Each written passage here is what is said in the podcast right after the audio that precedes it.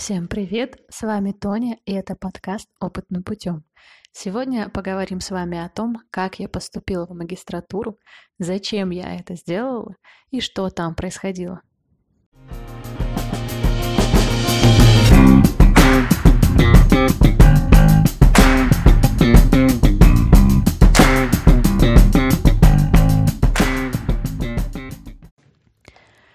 Для начала вновь вернемся концу первого выпуска этого подкаста или же к тому моменту в моей жизни, когда я потеряла свою первую работу из-за того, что компания банкротилась. Об этом и есть первый выпуск.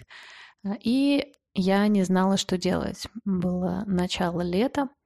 Все лето я пыталась найти работу, и когда ее нашла, а, об этом, собственно, второй подкаст, где я рассказываю о работе в школе, к этому моменту я успела подумать о том, что можно бы и поучиться немного, подала документы в магистратуру и, о чудо, смогла поступить на бюджет.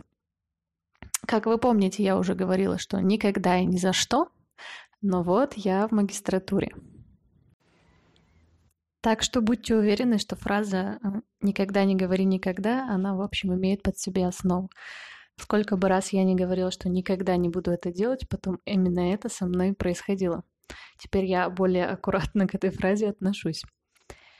Что ж, почему я это сделала? Зачем? Каковы были причины, цели моего поступления в магистратуру, когда я так этого не хотела?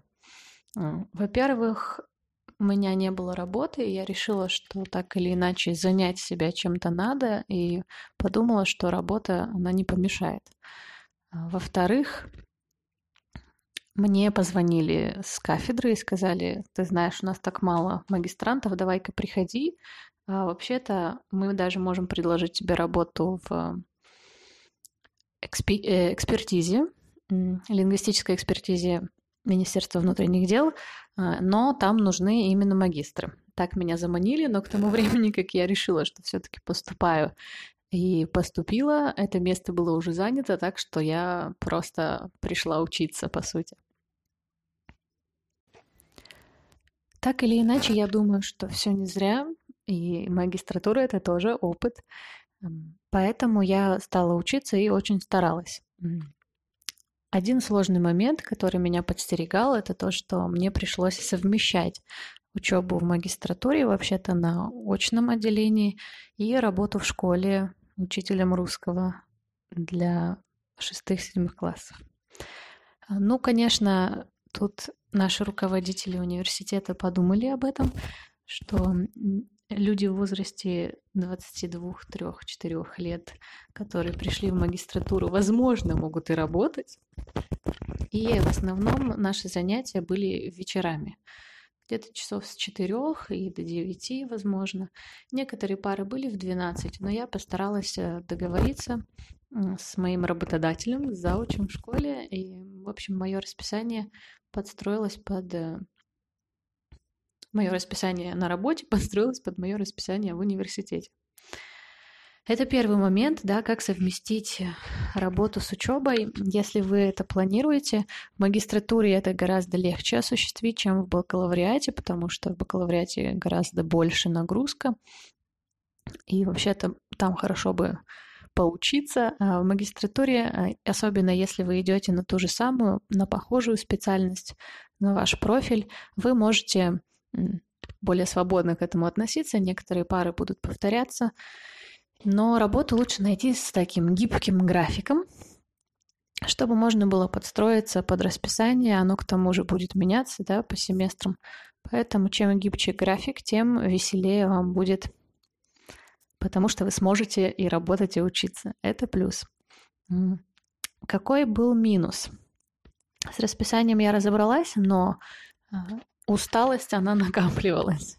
Потому что даже если у меня было небольшое количество часов в школе, где-то 18 уроков в неделю, то есть 18 часов, но к этому добавлялись какие-то совещания, к этому добавлялась а, проверка тетрадей, которых было много, очень много. А, считайте, у меня было три класса. В каждом классе от 20 до 30 человек. Тетради они должны сдавать каждую неделю. В шестом классе мне сказали, желательно бы два раза в неделю. Но два раза в неделю я вообще не могла и даже не видела большого смысла, потому что в том классе мало кто писал домашние задания, мало кто даже классную работу писал. Поэтому тетради было много, и на это уходило тоже много времени дополнительного, которое я, допустим, в расписании изначально не рассчитывала. Плюсом в магистратуре, кроме того, что ты отсидел на парах, естественно, тебе тоже дают домашнее задание о радость обучения, и его тоже нужно в какое-то время делать. Поэтому я очень радовалась и работала, училась круглыми сутками. А чтобы было еще веселее, я ведь кроме обучения и работы, я же еще их посещала тренировки, я занималась КПР, а, об этом тоже расскажу через пару выпусков, по моему плану это будет. И я занималась, э, тренировки были три раза в неделю, это мои тренировки, где я тренируюсь, и два раза в неделю тренировки, где я веду занятия у маленьких детей – Плюс периодически добавлялись какие-нибудь там мастер-классы или семинары, или какие-то совместные выезды куда-нибудь. А, в общем, все это было очень весело, но какой важный момент, ну, какой интересный момент получился, когда все это вместе собралось, это то, что я поняла, как э, можно расслабиться. И вот эта фраза что лучше отдых от переменной деятельности тоже открылось мне в новом свете, потому что и работа, и учеба все-таки у меня более-менее такая нагрузка на мозг интеллектуальная. И когда после этого идешь на тренировку и забываешь вообще о своих мыслях, думаешь только о том, как двигаются твои мышцы, все эмоции стараешься выбросить именно в активном движении, становится гораздо легче. Поэтому, ребята, если вам кажется, что вы очень устали, Серьезно, кроме шуток, эта фраза, она не пустой звук.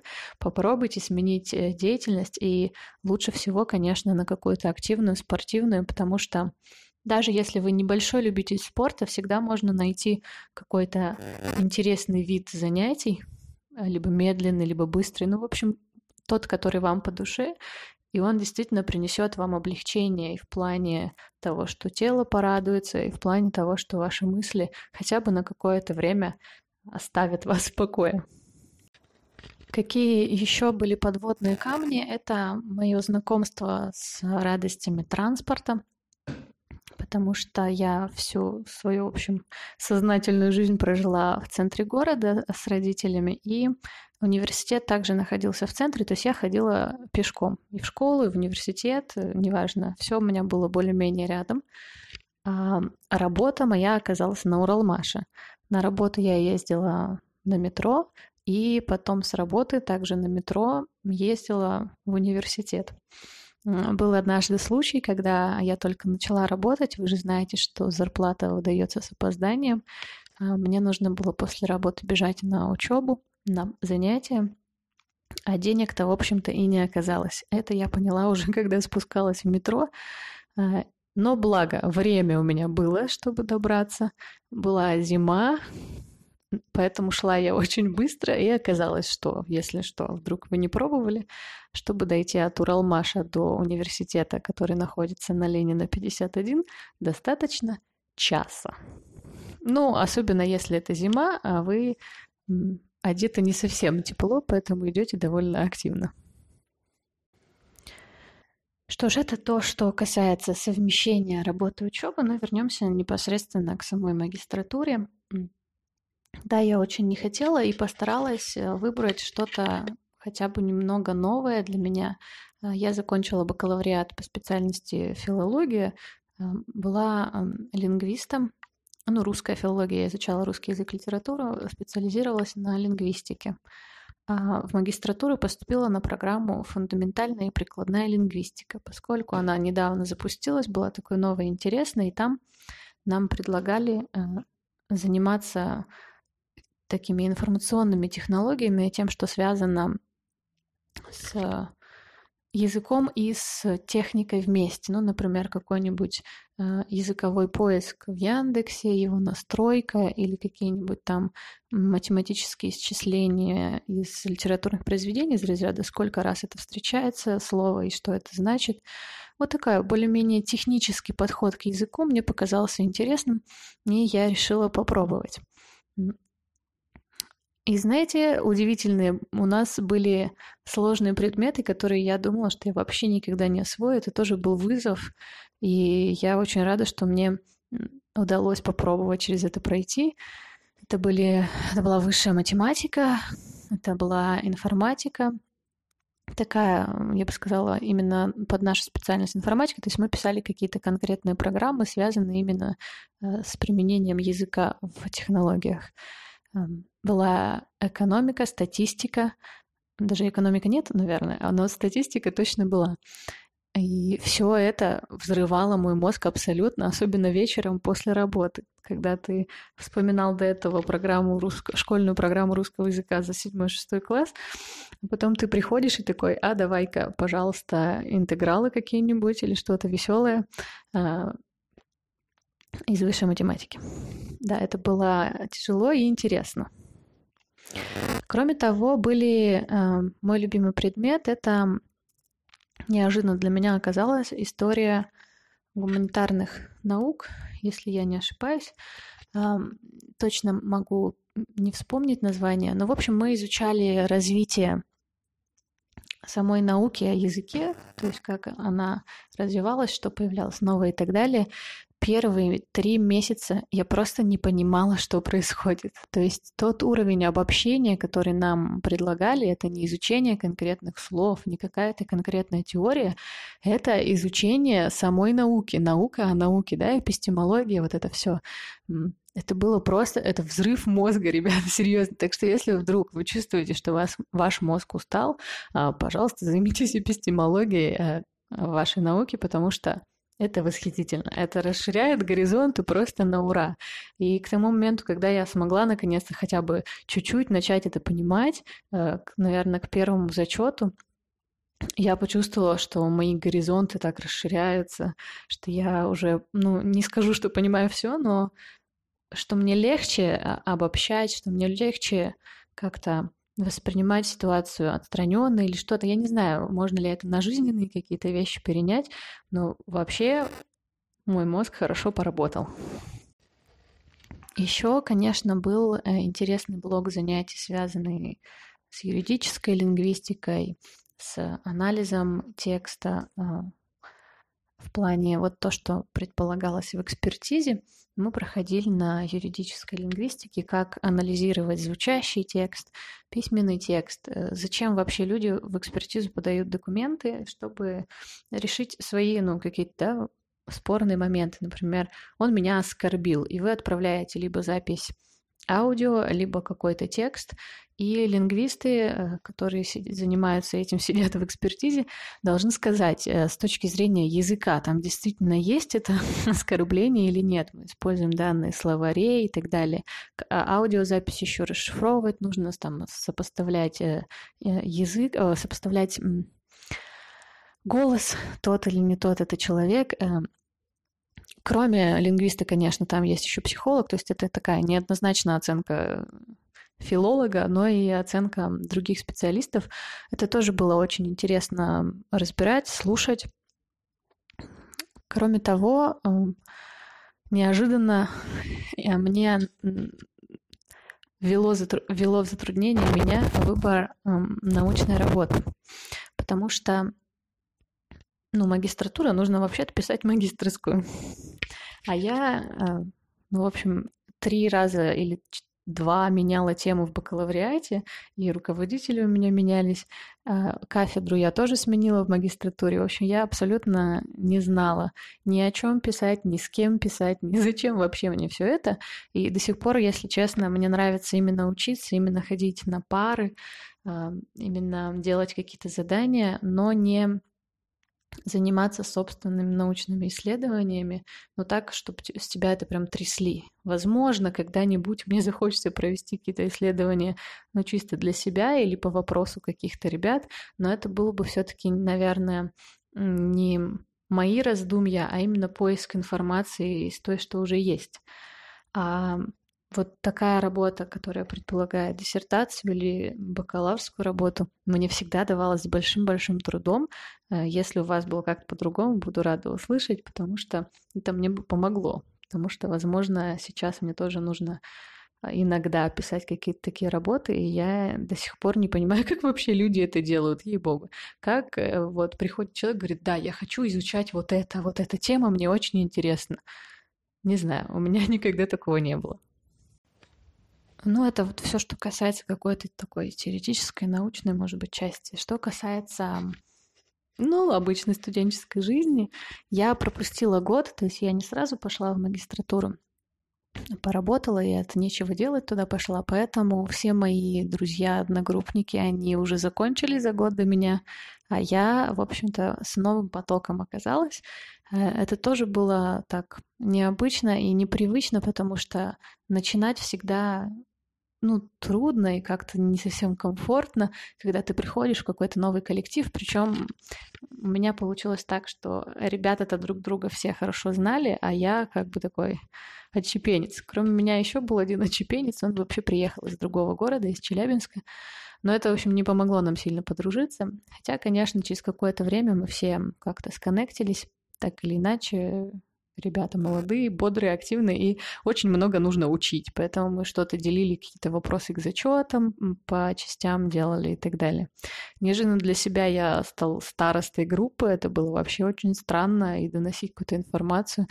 Но, слава богу, в магистратуре это не так трудно, и нас было в группе, чтобы вы понимали, 8 человек. Вообще магистратура — чудное место, нельзя прогуливать, потому что это сразу заметно.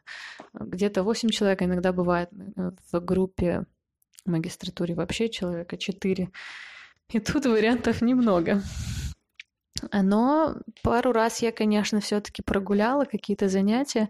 Э, это был тоже новый опыт для меня, потому что в бакалавриате я ходила четко. Вообще у меня даже мысль не возникала, что можно не пойти. Но тут была большая нагрузка, и некоторые предметы, повторюсь, они были похожи на то, что я изучала в бакалавриате, программы практически те же, и я позволяла себе иногда все-таки не ходить. Это меня как-то даже бодрило, и я просто спала. Еще один момент, который помогал мне, кстати, переключиться с работы на учебу, это быстрый сон. Ребята, если вам нужно куда-то идти, вы понимаете, что сил не хватает. 10-15 минут подремать – это вообще огонь. После этого у вас жизнь налаживается. Да, первое время вы, конечно, чувствуете, как будто вас кувалдой по башке ударили, но действительно это немного восстанавливает вас, и вы как-то переключаетесь с одного на другое, и дальше дело уже идет бодрее. Что же, э, это вот что касается моей жизни в университете. А теперь давайте поговорим о какой результат я из этого получила, какой вывод можно сделать, если его можно сделать. Я думаю, что, конечно, все не зря, я люблю это повторять, мой подкаст и символизировать, по идее, это должен, что все это опыт, это все нам пригодится. И Магистратура, действительно, то, что я говорила, она расширила мое сознание в плане восприятия информации. Я еще лучше стала а, работать с информацией, потому что ситуация была такая довольно полубезвыходная, когда много-много дел, ты учишься очень быстро справляться со всеми вещами. А самый главный вывод, который я в итоге сделала, это то, что, ребята, я люблю учиться. Я бы никогда не назвала себя вечным студентом, потому что я бы не хотела постоянно учиться. Работать мне тоже очень нравится. Но если ты только работаешь, ну даже плюс у тебя есть какие-то тренировки, и, может быть, ты что-то там изучаешь самостоятельно, какой-нибудь иностранный язык, возможно, этого было бы достаточно. Но самостоятельно изучать у меня никогда не получалось. А вот когда ты записан на какие-то занятия, когда с тебя требуют, такого рода обучение мне необходимо просто практически всегда. То есть, если я год поработаю, я обязательно, и без всяких, да, обучений, я обязательно захочу куда-то пойти поучиться. Ну, например, вот я рассказывала вам о своей работе редактором-корректором. Э, в течение этой работы я уже успела поучиться, ну, кроме шуток, потому что мне стало скучно постоянно сидеть за компьютером, мой мозг, знаете, отупел, одеревенел, и я опять же в свой университет пошла и закончила курсы по методике преподавания русского языка как иностранного, которые, в общем, через несколько лет мне очень пригодились, о чем, конечно, я расскажу в следующих выпусках.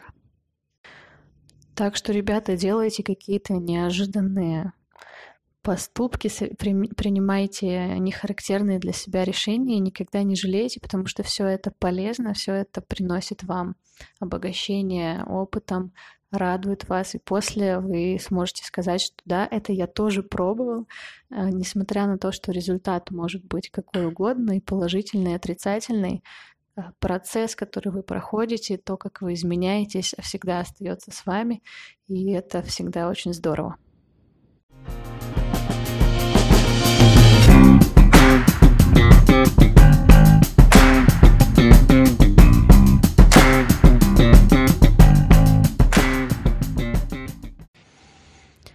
Спасибо за прослушивание. Это была Тоня и подкаст «Опытным путем». Я рассказывала вам о магистратуре.